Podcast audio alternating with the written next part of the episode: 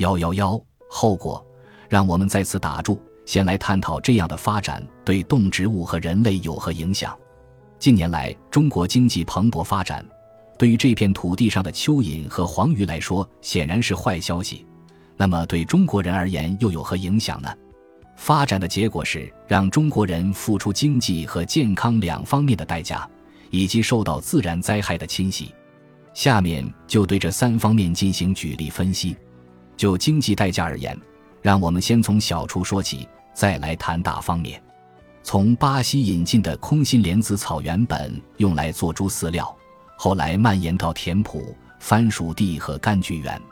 每年单单是为了阻止这种杂草的扩散，政府就得花费七二百万美元，而这还只是一笔小数目。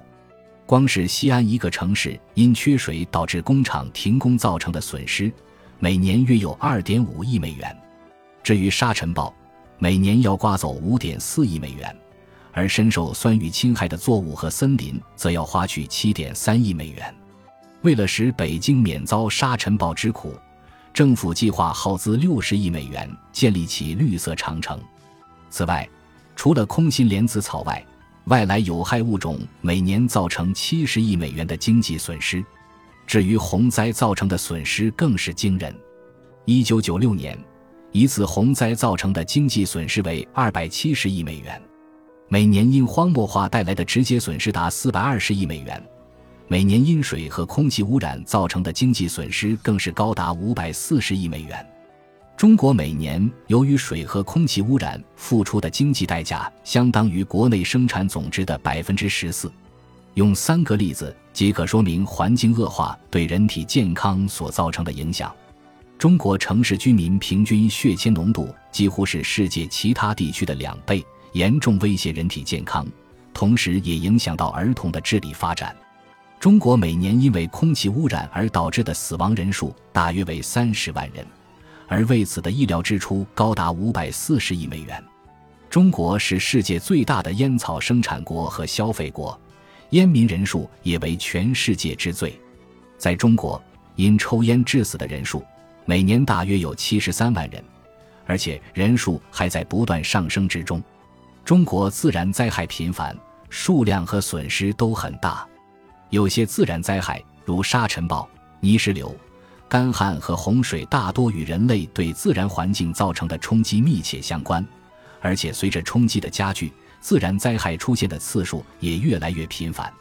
例如，沙尘暴愈演愈烈，这是因为滥伐森林、过度放牧、土壤侵蚀以及部分人为造成的干旱。引起越来越多的土地变成光秃秃的不毛之地。从公元三百年到一九五零年间，中国西北部平均每三十一年才遭受一次沙尘暴的袭击；从一九五零年到一九九零年间，每二十个月就出现一次沙尘暴。自一九九零年以来，沙尘暴几乎每年都要光顾。一九九三年五月五日，爆发了一次巨大的沙尘暴。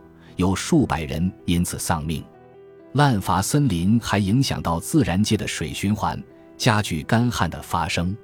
此外，过度利用湖泊和湿地排水辟田，导致可蒸发的水面减少，这也是引发干旱的动因之一。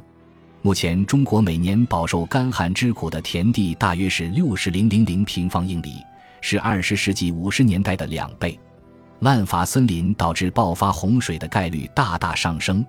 一九九六年和一九九八年是近年来洪灾最严重的年份，干旱和洪水交替出现的情况也越来越频繁，造成的后果更为严重。因为先是干旱破坏地表植被，紧接而来的洪水侵袭光秃秃的地表，以至于造成更为严重的土壤侵蚀。